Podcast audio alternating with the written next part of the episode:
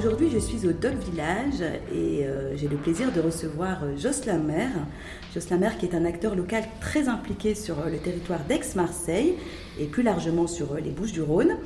En 2017, il a créé l'entreprise locale Truck My Car et en 2019, l'association FASC, Fashion Skills, qui fédère les métiers de la mode et contribue au développement économique de cet écosystème. Jocelyn, bonjour. Bonjour. Alors, vous semblez être animé par les challenges. Est-ce que vous pouvez me dire à quel moment vous avez ressenti l'envie d'entreprendre? Et ce qui vous a encouragé à, être chef d'entreprise et à être autant impliqué sur euh, le territoire? Hum, Je pense que c'est depuis toujours, en fait. Euh, je pense que la volonté de de faire avancer les choses, de faire les choses. Euh, euh, souvent aussi, euh, ce qui me motive aussi, c'est d'essayer de faire les choses différemment, sans prétendre forcément les faire mieux, mais au moins les faire différemment. Et quelque part, c'est déjà un peu entreprendre, je trouve. je pense que j'ai été plus de, plus de 15 ans salarié dans diverses structures, y compris des structures dont d'ailleurs j'ai participé à leur naissance. Euh, donc c'est déjà aussi une forme d'entrepreneuriat, même si on crée une structure dont on va ensuite être salarié, quelque part c'est de l'entrepreneuriat aussi. Je pense que, en fait, moi, pour moi, on peut être entrepreneur même si on n'est pas en statut entre, entrepreneur. L'entrepreneuriat, c'est une démarche, euh, c'est une ambition pour reprendre le titre, euh, votre titre. Donc, et je pense que du coup, entrepreneur, d'une certaine façon, je l'ai toujours été. Je l'étais quand j'étais ado et que j'étais délégué de, mes classes au collège. Euh, et je le suis aujourd'hui euh, dans, euh, dans ce que j'entreprends au service de l'écosystème de la mode en région. Donc effectivement, FASC est implanté à Marseille parce qu'il faut bien un siège, il faut bien un endroit où, où les collaborateurs se réunissent, les équipes se réunissent. Mais depuis Marseille, nous rayonnons, nous, avons l'ambition de rayonner sur l'ensemble du territoire régional. Euh, et d'ailleurs, nous avons des adhérents à l'association FASC qui sont sur Nice, euh, qui sont sur Avignon, qui sont dans les Alpes. Donc nous sommes bel et bien une structure euh, régionale, même si encore une fois, l'essentiel de nos activités se concentre sur Marseille pour, diverses raisons. voilà, donc pour moi, l'entrepreneuriat, c'est, je pense que c'est quelque chose que j'ai en moi depuis toujours. La difficulté, me semble-t-il, c'est de s'en rendre compte. À quel moment vous avez franchi le cap et, et au-delà de l'entrepreneuriat que vous pouviez mener au travers de vos différents postes. À quel moment euh, vous avez franchi le cap et, vous êtes devenu entrepreneur, c'est-à-dire euh, par rapport à Truck My Car? Bah, en fait, clairement, dans mon cas, euh, c'est plus une, une opportunité que d'autres qu'on pourrait aussi appeler une obligation. c'est un peu les deux finalement. C'est une obligation qui a créé l'opportunité. Puisque bah, je, me suis retrouvé sur le carreau en fait début 2017, euh, et il a fallu que je trouve, euh, euh, que, je trouve, enfin je cherchais, une, comme on dit, une nouvelle opportunité professionnelle, sauf qu'à un moment donné, je me suis dit, bah, après tout, pourquoi je la crée pas? Pourquoi je la crée pas? Puisqu'après tout, d'une certaine façon, j'ai toujours entrepris, même si j'ai toujours entrepris dans un cadre soit qu'on me donnait, parce qu'il était préexistant à mon arrivée, soit que je co-créais, ce qui était le cas à la Cité des métiers. J'ai participé à la création de la Cité des métiers et j'ai aussi participé à la création de la Maison de l'Emploi. Donc j'ai quelque part fabriqué le fauteuil sur lequel ensuite je me suis assis. Euh, mais en même temps, on était plusieurs à fabriquer le fauteuil. Euh, là, en 2017, euh, je me retrouve un peu au milieu du désert. les amitiés se font plus rares, les coups de fil sont aussi beaucoup plus rares, parce que je n'ai plus de carte de visite en fait. parce que voilà, parce que parce que j'ai choisi j'ai choisi euh, de saisir une opportunité qui finalement euh, s'est avérée être, euh, être une impasse. Et, donc début 2017, il s'agit pour moi de dire bah, qu'est-ce que je fais maintenant? Je cherche d'autres pistes, d'autres opportunités, de nouvelles opportunités et j'en trouve pas. j'en trouve et puis finalement on va pas jusqu'au bout. voilà. Et puis, et puis on me propose à plusieurs reprises, on me propose justement dans mon entourage entre proches et très éloignés, on repère le fait que je suis disponible et on me propose, à plusieurs reprises, on me propose d'être entrepreneur, pour le coup, et de venir co-entreprendre. Et euh, bah, dans la plupart des cas, je dis non. Dans la plupart des cas, je dis non, euh, pour tout un tas de raisons, mais notamment parce que euh, le projet ne me plaît pas, parce que la façon dont on m'aborde aussi ne me plaît pas. et puis un beau jour, je dis oui. Parce que ce projet-là me plaît, parce que la personne me plaît, voilà, et c'est comme ça qu'est né Truc Maca comme une évidence en fait finalement, euh, parce que euh, je ne suis pas venu co-entreprendre, je suis venu aider quelqu'un à structurer son projet. Parce que ça, je me suis dit que ça, je savais le faire. Dans une partie que je connaissais pas du tout, la mécanique auto, j'y connais rien à la base. Et je me suis autorisé, en fait. je me suis permis de me dire, bah, tu peux le faire, en fait. Pourquoi pas? J'avais aussi besoin, c'était une période aussi où j'avais besoin de me prouver certaines choses parce que euh, au bout de 2, 3, 4, 5 mois euh, où rien n'avance, euh, on a quand même besoin de, un moment donné de, de, réussir quelques ascensions, quand même, si petites soient-elles. Et là, en l'occurrence, c'était pas si petit que ça parce qu'au final, on a monté une jolie boîte, on, fait. On, permet à, plus de deux personnes de vivre à, l'année sur cette boîte-là. ça a créé tout un tas de choses, tout un tas de dynamiques. voilà. Après, je crois que ça aussi euh, ça m'a aussi euh, permis de me dire, bah, en fait, finalement, à deux, euh, tu sais le faire. les fois d'avant, c'était très institutionnel, tout ce que j'avais bâti avant, c'était très, très, institutionnel. Donc, je me dis, bah, après tout, tu as commencé avec beaucoup, tu as une nouvelle expérience avec juste deux, peut-être qu'il y a un truc, enfin, tu vas finir par faire un truc tout seul, en fait. et, et, et, après, bon, c'est une question d'opportunité, de hasard qui fait que je rencontre la filière mode dans son ensemble, qu'entre-temps, moi j'ai aussi... Euh, euh, j'ai pas mal, je me suis pas mal rapproché de l'écosystème euh, digital et, numérique, notamment aux côtés de l'association Made in Soft, qui, qui, me fait réaliser un certain nombre de choses. À l'époque, Made in Soft porte le label French Tech, donc ça me fait réaliser aussi pas mal de, pas mal de choses en termes de mise en réseau, etc. Euh, ma rencontre avec l'écosystème mode, plus euh, cette notion de French Tech, etc., ça fait un espèce de tilt. Je me dis, il y a un besoin euh, sur cet écosystème-là. Il y a énormément de choses à faire. il y a beaucoup plus de choses qui se passent que ce qu'on croit, que ce qui se voit. Et peut-être est-ce que moi je peux contribuer à ce que tout cela soit plus lisible et plus visible dans une démarche de titre entrepreneurial, mais juridiquement portée par une asso parce que je pense que c'est plus simple et plus sain que ce soit une association qui porte euh, une démarche de fédération, de mise en commun, euh, de, faire ensemble. Euh, pour moi, c'est la définition, une des définitions possibles d'une association telle que la fameuse loi 1901 l'entend. et donc voilà, donc j'ai créé FASC sous statut associatif, de manière à fédérer l'ensemble des entreprises ou des structures, euh, peu importe leur forme juridique, euh, qui, euh, travaillent dans, la filière mode dans son ensemble là aussi. On pense souvent au textile, mais il ne faut pas oublier le bijou, la cosméto, la parfumerie et tous les métiers en aval et en amont, que ce soit le design, la conceptualisation, la fabrication, la vente, l'upcycling, enfin voilà, l'ensemble de la chaîne de valeur de la filière mode. Euh, donc c'est énormément de personnes potentielles, c'est énormément de profils euh, différents les uns des autres aussi. Donc c'est beaucoup de richesses humaines, beaucoup de, choses à, mixer, à mêler, à additionner, euh, y compris des choses qui ne s'additionnent pas d'habitude, qui n'ont pas l'habitude de se voir, de se fréquenter, d'échanger entre elles, les personnes. Donc voilà, c'est assez passionnant d'un point de vue humain, c'est une belle aventure humaine. sachant que je considère évidemment que ça correspond à un vrai besoin. J'en veux pour preuve. Hein, euh, que j'ai officialisé sa naissance le 26 septembre 2019. Euh, on n'est guère qu'en septembre 2021, euh, donc ça fait guère que deux ans que FASC existe officiellement. Euh, et aujourd'hui, on compte déjà 120 membres, sans qu'on ait de, plus que ça de, campagne de, recrutement de membres. et, puis, et puis surtout, bah, on entreprend, justement. moi, l'ambition, c'était que cette filière soit mieux connue, euh, mieux reconnue, euh, plus visible. On a encore énormément de travail à faire là-dessus, mais euh, c'est déjà pas si mal. On fait plein de choses déjà. On vient d'éditer un livre qui s'appelle Livre blanc sur la transition écologique de la filière mode en région sud, qui fait 130 pages. C'est un vrai livre avec plus d'une trentaine de, de, bonnes pratiques partagées par des entreprises du territoire en matière de transition écologique. Et puis le gros bébé, euh, Fasque a déjà une fille, donc Fasque elle-même entreprend, puisque Fasque a, généré, a initié une nouvelle association qui s'appelle Fasque Academy, dont je suis le président.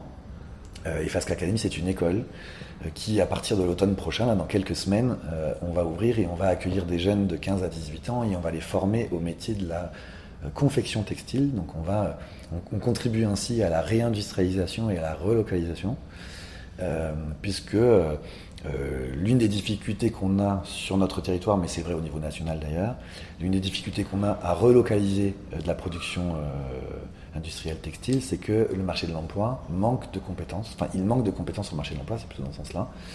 Euh, donc, euh, eh bien, je me suis dit, bah, puisqu'il manque, en fait, il manque plusieurs choses, mais parmi les choses qu'il manque, il manque de la compétence sur le marché de l'emploi. Et eh bien, puisqu'il en manque, eh bien, on va en créer.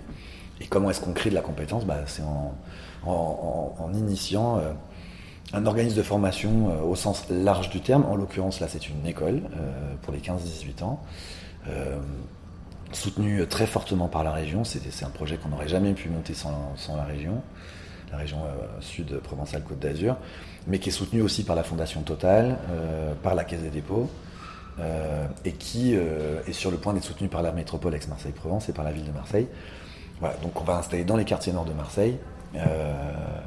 Voilà, et l'idée c'est de, donc de former des jeunes, une quinzaine de jeunes par an, au métier de la confection textile, euh, dans l'idée qu'ils puissent ensuite intégrer des ateliers de production euh, déjà existants. En fait, il en existe plus qu'on ne croit. Il n'en existe pas non plus de manière pléthorique, mais enfin, il en existe plus qu'on ne croit sur ce territoire. Et surtout, le pari que nous faisons, c'est qu'il va, en exister de plus en plus. Puisqu'il y a une vraie volonté, euh, à la fois des pouvoirs publics, de soutenir une réindustrialisation et une relocalisation. D'ailleurs, ce projet, j'ai oublié de le dire, il est aussi soutenu par France Relance, donc le plan de réindustrialisation justement du gouvernement on a des, financements de, Bercy, en fait, parce que ça passe par Bercy, tout ça. Euh, mais c'est aussi de plus en plus euh, demandé par le consommateur final. On voit bien dans tous les sondages, dans toutes les enquêtes d'opinion, euh, plus le temps passe et plus le consommateur français exprime une envie d'acheter de la mode locale, de la mode française à minima, voire de la, mode locale. Un peu comme, je, compare souvent ça à la démarche euh, aussi qu'on a vu dans euh, l'alimentaire et dans euh, l'agroalimentaire notamment, où le, français moyen, si je puis dire, regarde de plus en plus, enfin je crois que maintenant c'est acquis, on regarde systématiquement d'où viennent les légumes, d'où vient la viande, etc. Après, on achète ou pas du local, ça c'est autre chose, c'est le porte-monnaie à un moment donné qui, mm-hmm. qui, joue son rôle de discriminant. mais, mais à minima, on regarde, on, porte une attention à ça. Et qui dit porter une attention, à un moment donné, de plus en plus de gens, une fois qu'on a on, s'est interrogé de où vient, euh, en l'occurrence, la veste, le collier, la paire de lunettes qu'on va acheter, euh, quitte à continuer à faire de temps en temps un choix d'une production qui vient de loin, c'est quand même qu'on commence déjà à s'interpeller sur euh, et si je consommais local, et au fur et à mesure, on en a de plus en plus. Et l'un des, et c'est là où, pour revenir sur la démarche entrepreneuriale, moi j'ai senti des choses comme ça dès 2018, donc on est avant le Covid. Euh, et, dès 2018, je me suis dit, on, on, va arriver à une situation paradoxale où on va avoir un marché où on a une demande plus forte qu'une offre. C'est-à-dire qu'on va avoir de plus en plus, alors c'est vrai sur le marché français, mais c'est vrai euh, au niveau européen et même au niveau mondial, on voit bien que les marchés se, se resserrent un tout petit peu sur, euh, sur des notions plus locales, plus, plus nationales. Au passage, il y a des risques aussi géopolitiques derrière tout ça, mais bon. Euh, à minima, dès 2018, je me suis dit, mais si réellement tous ceux qui sont de plus en plus nombreux à exprimer, encore une fois en 2018, hein, euh, qu'ils ont envie de consommer de la mode locale, alors même qu'on ne sait plus produire de la mode locale, ça veut dire que très vite, euh, on va avoir donc cette, situation un peu, un peu paradoxale. Aujourd'hui, si on, peut parler de, des différentes expériences que vous avez eues, quelle est aujourd'hui votre plus belle réussite euh, que ce soit euh, lorsque vous étiez étudiant ou encore jeune salarié ou même aujourd'hui. Euh, est-ce que vous avez identifié la plus belle de, vos réussites, Jocelyn? C'est compliqué de répondre à cette question parce que parce qu'il y a plein de il y a, trop il y a trop de choses finalement. mais bon, pour moi ma plus belle réussite récente, mais je viens d'en parler, c'est Fasc Academy. Euh, créer une école en 18 mois, euh, euh, from scratch, comme, comme on dit, c'est, j'avoue que je, me dis, c'est quand même une sacrée performance. Donc c'est sur celle-là que, que, je, que, que, je répondrai à votre question. Voilà. Mais il y a plein d'autres belles histoires. La, Cité des métiers, c'était, c'était aussi une très belle histoire. commencer elle aussi, alors pas from scratch, parce que encore une fois, il y avait des gros soutiens institutionnels, c'est eux qui ont impulsé, ces institutionnels qui ont impulsé les choses, mais, mais, mais voilà, créer ce genre d'outils qui ensuite euh, la Cité Métier, dans ses plus belles années, c'était 100 000 personnes par an. Euh, euh, c'est une équipe d'une vingtaine de salariés. c'est des, belles histoires aussi. D'accord. Lorsque vous avez créé la société Truck My Car, quels ont été les principaux freins au moment de créer cette entreprise? Qu'est-ce que vous avez rencontré comme obstacle que vous avez dû dépasser ou vous vous êtes dit ah là c'est vraiment embêtant. Parfois il y a des personnes c'est l'administratif, parfois il y a des personnes c'est chercher un local, etc. Et qu'est-ce qui vous a beaucoup bloqué mais vous avez réussi à dépasser puisque finalement l'entreprise elle, existe et elle fonctionne très bien maintenant? Euh, bah, Vous me posez la question pour Macar mais sincèrement c'est la même chose pour FASC. Euh, parce qu'en fait entreprise ou euh, association, le sujet, mon enfin moi le frein, puisque vous me posez la question sur le frein, le frein c'est le, financement. Le nerf de la guerre, c'est les pépettes. Euh, voilà, c'est l'amorçage financier. Voilà, c'est faire en sorte que que euh, qu'il y ait suffisamment de carburant dans la machine. Et, la difficulté, en fait, c'est de réussir à construire le moteur. Pour rester dans la mécanique, c'est de construire le moteur tout en déjà, tout en mettant déjà de l'essence dedans, et puis tout en ayant besoin de rouler. Pour rester dans l'image. et encore une fois, c'est vrai pour Truck Macar, mais c'est vrai pour Fasque aussi. Le, le, premier des sujets, c'est de selon le degré d'urgence, il faut pouvoir remplir votre frigo de manière extrêmement pragmatique et pratico-pratique, euh, voire triviale, euh, il faut pouvoir remplir le frigo. Selon où on en est euh, de cette nécessité-là, par exemple, moi souvent quand je rencontre des, gens qui veulent entreprendre dans la mode, puisqu'aujourd'hui c'est quand même l'essentiel des gens que je rencontre, c'est ceux qui veulent entreprendre dans la mode, il y a des gens qui sont encore salariés, et qui réfléchissent à quitter la branche. Et moi, à chaque fois, je leur dis, mon Dieu, vous êtes sur une branche, sauf si elle est vraiment très très très très très très inconfortable, surtout restez euh, sur cette branche le plus longtemps possible et dessaisissez-vous de cette branche qu'une fois que vous aurez commencé à avoir un bourgeon euh, d'autres branches, vous avez euh, la chance inouïe d'être dans ce, contexte-là. moi, en l'occurrence, j'étais dans un contexte différent. j'étais indemnisé par Pôle Emploi lorsque je suis rentré dans la démarche d'entrepreneuriat, et, et j'avais, voilà, enfin, on était dans une situation un peu plus urgente, quoi. Euh, et puis il y a des gens aussi euh, qui sont carrément en fin de droit, ou voire même qui n'ont aucun droit, euh, et qui se retrouvent, comme on dit un peu trivialement là encore, une main devant, une main derrière, et il faut aller vite. Donc selon le contexte dans lequel on est, l'urgence n'est pas la même, le stress du coup n'est pas le même. Pour autant, il me semble que l'aspect financier reste un sujet. et qu'on soit dans une situation plus confortable parce qu'on est encore salarié ou qu'on démarre tout juste ses indemnités Pôle emploi, ou qu'on soit à la fin des indemnités ou qu'on soit sans rien, de toute façon, il faut avoir en ligne de mire la trésorerie. Voilà, le sujet, c'est la trésorerie. Parce qu'à un moment donné ou à un autre, enfin, sauf à faire de la philanthropie, mais si on rentre dans une démarche entrepreneuriale, c'est qu'à un moment donné, on, espère en, dégager une forme de rentabilité, une forme de rémunération. Euh, et donc, à un moment donné, il va falloir avoir de la trésorerie qui puisse dégager. Euh, et donc, le sujet, c'est celui-là.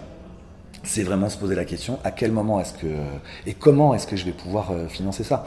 Alors évidemment, l'idéal, c'est d'avoir tout de suite des clients euh, qui tout de suite payent et qui payent rubis sur l'ongle, qui payent à l'heure. Enfin, hein, on connaît, on connaît tous ce, genre de, problématiques-là. Ça, c'est l'idéal, mais ça, c'est le monde de Harry Potter et de sa baguette magique. Euh, la plupart, dans la plupart des cas, euh, on est plutôt dans, des timings beaucoup plus tendus que ça.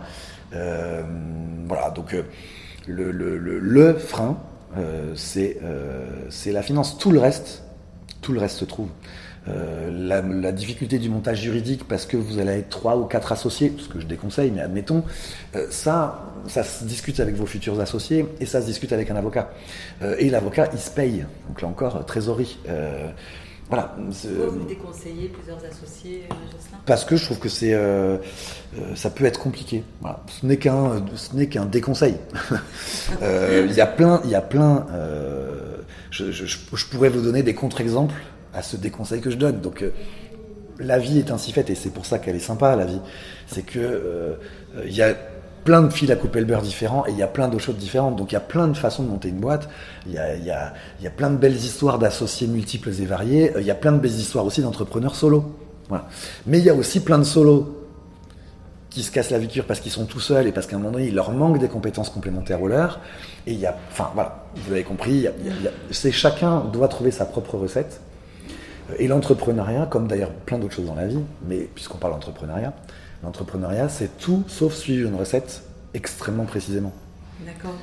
Euh, lorsque vous parliez de trésorerie tout à l'heure, j'ai des questions par rapport à ça. La première, c'est est-ce que c'est risqué euh, de démarrer en fait une entreprise euh, sans avoir beaucoup d'argent, je dirais? Est-ce que c'est risqué? Et la deuxième question, c'est concernant les subventions. parfois, on peut bénéficier de subventions, mais ça veut dire qu'on est comment? C'est un peu risqué dans le sens où, on dépend de cette subvention. Donc euh, l'année d'après, si on ne l'obtient pas, il y a peut-être des risques. Euh, qu'est-ce que vous en pensez, vous, en tout cas à titre personnel? Est-ce que vous vous lanceriez euh, dans, une entreprise, enfin vous créez une entreprise avec très peu de trésor et vous savez qu'à un moment donné, c'est risqué parce que peut-être il va falloir réparer des voitures. si on prend l'exemple de Truck My Car, peut-être qu'à un moment donné, il y a un salarié qui, quitte, il faut en recruter un autre. Voilà, est-ce que c'est -ce c'est quelque chose qui pour vous semble, semble compliqué et à éviter. Euh, et ensuite, j'évoque. En fait, en fait, en fait tout, tout, dépend du business. Euh, il y a des business qui nécessitent de l'immobilisation financière, tourner vie, on n'a pas le choix. Par exemple, typiquement le textile.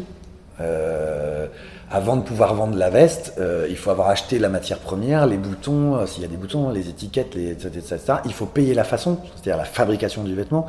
Et ensuite, vous livrez votre client, et selon la façon dont, dont, le deal que vous avez, éventuellement, vous n'êtes payé qu'une fois qu'il y a un client qui a acheté la veste. Donc c'est une industrie euh, qui est connue d'ailleurs hein, pour être complexe d'un point de vue mobilisation financière. Il y a d'autres business lorsque vous faites du conseil. Je vais mettre des guillemets évidemment. Hein, vous n'avez que à financer votre temps. Ce qui revient à ce que j'évoquais tout à l'heure. Attention, c'est j'ai bien mis des guillemets. Hein, que financer votre temps Si vous êtes en fin de droit ou si vous n'avez aucune ressource financière autre, votre temps c'est primordial parce que c'est avec votre temps, votre cerveau, vos compétences que vous allez remplir votre frigo. Donc ça pose un vrai problème. Si vous êtes indemnisé par Pôle Emploi, ou si vous avez, euh, peu importe, euh, un petit matelas euh, sur lequel vous êtes assis, ça vous permet de vivre 6 mois, 12 mois, j'en sais rien, d'amorcer votre business avant que vous ayez, du cash qui rentre. Donc tout est très très dépendant du business que, vous souhaitez monter.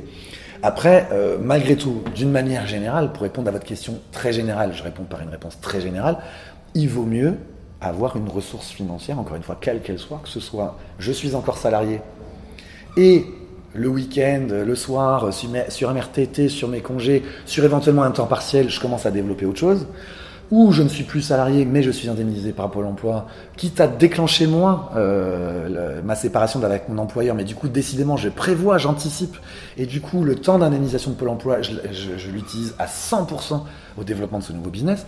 Enfin voilà, ça dépend énormément du contexte dans lequel on est. Mais quand même, globalement, globalement, euh, il vaut mieux avoir euh, soit le bas de laine, euh, soit ou éventuellement ça peut être un conjoint, la famille, peu importe. En tout cas, euh, voilà, un appui, comme vous parliez de Mata tout à l'heure, c'est un bon exemple pour pouvoir être serein surtout, parce que... Euh, bah, serein et puis manger, enfin pardon, mais... Oui, euh, oui remplir son frigo, tout simplement, tout simplement. Après, encore une fois, il y, a tellement de situations différentes. Si vous êtes propriétaire de votre appartement ou, de votre maison, enfin peu mm. importe, vous êtes logé en tout cas et qu'il n'y a pas de souci là-dessus, que vous avez quelqu'un qui vit avec vous et qui peut subvenir à remplir le frigo ou pas. Euh, une mère ou un père, d'ailleurs, euh, célibataire avec trois ou quatre enfants, euh, par définition, la, situation va être un peu plus compliquée. S'agissant des, des, subventions que vous évoquiez, la problématique de la subvention, en dehors de ce que vous évoquiez, que c'est un oui, enfin c'est une année et puis éventuellement non après, etc. Moi, à ma connaissance, les subventions pour les entreprises, on sait quand ça commence et quand ça finit. Donc il n'y a pas forcément d'histoire de est-ce que je l'aurai l'année après ou pas machin. généralement, c'est du one shot. Donc c'est rare que ce soit reconduit d'année en année, donc on le sait. Euh, la difficulté, c'est de faire l'interface avec, l'institution qui vous donne la subvention en question, qui généralement est dans la sphère euh, publique, pour faire simple. Et là, on a une vraie capacité euh, potentielle à ne pas se comprendre.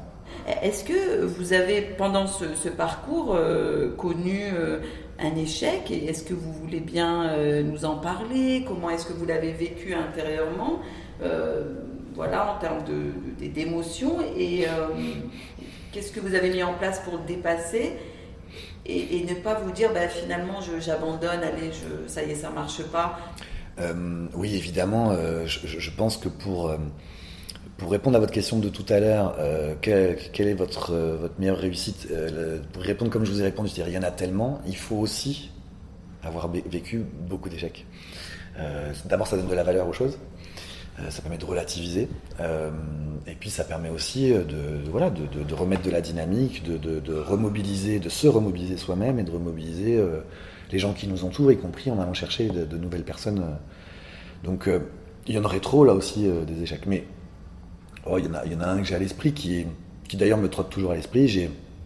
J'ai, un, autre projet entrepreneurial euh, dans la tête dont je ne dirai rien euh, pour tout un tas de raisons, mais pour autant euh, un projet entrepreneurial qui n'est pas encore fait, que j'espère faire un jour quand j'aurai le temps.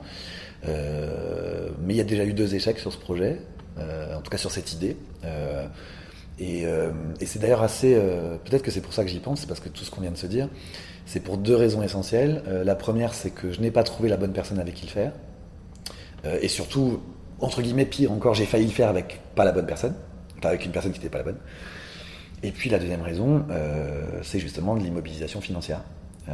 c'est à la fois une certaine incapacité de ma part à mobiliser, à trouver les financements en question, et puis aussi une incapacité de ma part à prendre le risque de mobiliser ce qu'il fallait mobiliser et dont je disposais plus ou moins.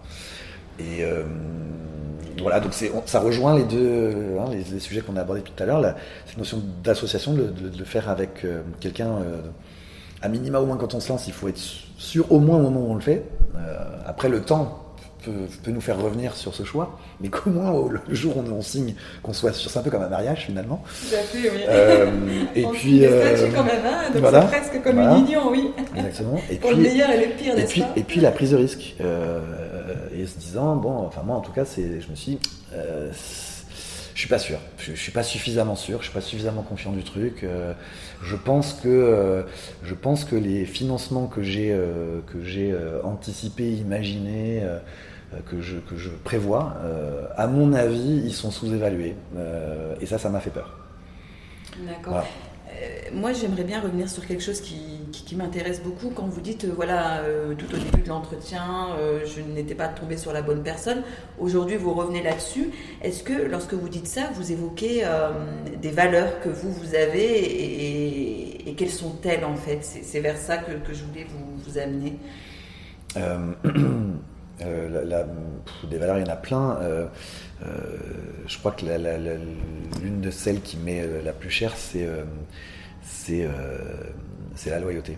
J'ai hésité entre fidélité et loyauté, mais c'est vraiment la loyauté. Pour moi, c'est des notions à la fois proches et en même temps, c'est pas la même chose. D'ailleurs, c'est pas pour rien qu'il y a deux mots différents. Euh, je crois que la loyauté, la loyauté c'est quelque chose de primordial. En tout cas, c'est sûr dans mon système à moi, dans, dans les personnes qui, euh, qui, qui, sont dans mon entourage et en particulier dans mon entourage professionnel. c'est quelque chose d'extrêmement important. Euh, l'ouverture aussi, euh, parce que sans ouverture, il est compliqué de créer. Euh, et il est compliqué de laisser la sa capacité à chacun et à chacune de créer. si on est fermé, si on est sclérosé, si on est, si on est que convaincu de tout un tas de choses, le risque c'est qu'on soit convaincu de son propre fil à couper le beurre, pour revenir sur euh, et, du coup, on, peut se retrouver dans une incapacité à imaginer que le, fil peut être différent. Euh, donc loyauté, primordiale, et ouverture d'esprit. Euh, et derrière ouverture d'esprit, il y a tout ce qui, pour moi, en, en, palanqué, un peu comme les, comme les plongeurs sont attachés les uns aux autres en palanqué comme ça, il y a la générosité, il y a... l'envie de, s'ouvrir et d'imaginer des choses justement différentes, euh, de, laisser libre le cours à la fois à sa propre créativité, mais aussi à celle des autres. D'accord. Et, par rapport à ça, euh, selon vous, un entrepreneur, euh, il devrait avoir euh, quelles caractéristiques et quelles valeurs importantes pour réussir? Alors évidemment, on, tente des choses. Moi-même aujourd'hui, j'entreprends, je, tente, je prends un risque. Ça peut fonctionner super, ça ne fonctionne pas, on verra pour ajuster. Mais selon vous, qu'est-ce qui est essentiel et qu'est-ce qui est important, même si rigueur, rigueur et ténacité. La rigueur évidemment, il y a plein d'autres choses qu'il faut. Hein. Mais je crois qu'il faut savoir se lever le matin tôt, au passage, euh, quitte à se faire un rituel. Je, conseille à des gens dont je sens que, euh, voilà, parfois il y a des sorties de route. Je leur dis, bah, commencez par quelque chose de très simple, mettez un réveil et obligez-vous à vous lever le matin. ça a l'air idiot, mais prenez une douche. Enfin, dès que vous êtes levé, entre guillemets. N'attendez pas 11h ou midi, c'est ça en ce sens-là que je le dis. C'est important, ouais. Maquillez-vous quand vous êtes une femme.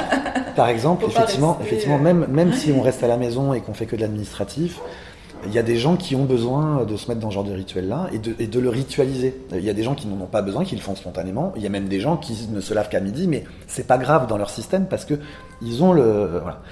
Donc euh, c'est tout ça que je mets derrière rigueur en fait, euh, parce que ça va vous aider aussi à euh, constituer vos dossiers, à constituer, à rédiger vos devis, à rédiger vos mails, à passer vos coups de fil de manière rigoureuse aussi, en sachant ce que vous avez à dire, pourquoi vous appelez, etc c'est un début de stratégie d'une certaine façon. Euh, donc c'est préparer tout ça. Euh, et tout ça, pour moi, c'est la rigueur. Euh, c'est cadrer les choses. Et puis la ténacité, bah, c'est parce qu'il faut bel et bien le faire tous les matins. Mhm. Je vous disais, c'est rigolo parce que si vous voulez, le, premier invité que j'ai eu, puisque vous êtes le second, c'était Stéphane Soto, que, vous connaissez, et il m'a dit également la même chose, donc se lever tôt. Donc je, prends bien note. Mhm. D'ailleurs, avec Stéphane, on, on échange régulièrement sur Messenger très très tôt le matin. D'accord. Mais très très tôt. Oui, oui, je, connais à peu près l'heure à laquelle il se réveille. Moi, peut-être une petite heure après lui, pas au champ du coq encore, mais je me lève très tôt aussi. Mm, mm. Après, c'est l'horloge biologique. Hein. Je, oui, et puis, pas de réveil. Et puis, et puis, je pense qu'il faut pas, faut, faut, faut, faut, faire attention aussi. Il faut, faut, faut pas dire. En tout cas, mon discours n'est pas de dire que tout le monde devrait se lever à 5h ou 6h du matin. Euh, en revanche, tout le monde devrait, euh, à minima, euh, avoir cette forme de rigueur, encore une fois, quitte à ritualiser, de manière à ce que, à l'heure où, sauf exception, toutes les personnes qui ont un rythme aligné, qui a un rythme diurne, je ne parle pas de gens qui travaillent la nuit. Hein, donc, si on est sur des gens qui sont dans un système diurne, eh bien, se mettre un certain nombre de limites et, encore une fois d'obligations, si, si c'est nécessaire de se mettre des obligations. Parce que être chef d'entreprise, souvent on parle de liberté, on a d'ailleurs beaucoup employé ce mot euh, depuis tout à l'heure, euh, mais être chef d'entreprise, c'est surtout avoir beaucoup d'obligations. Ben écoutez, euh, Jocelyn, j'ai vraiment beaucoup apprécié cette, cette interview. C'était riche d'informations, riche d'expériences et, j'espère que ça va inspirer plus d'une personne en tout cas sur, ce, sur ce podcast. Ben, Qu'on n'hésite pas en tout cas à, revenir vers vous, vers moi, volontiers je suis à la disposition de celles et ceux qui, euh, souhaiteraient qu'on ait un échange euh, plus individuel s'ils ont des questions, s'ils ont. Euh, voilà. Volontiers, merci Jocelyn. Merci à vous.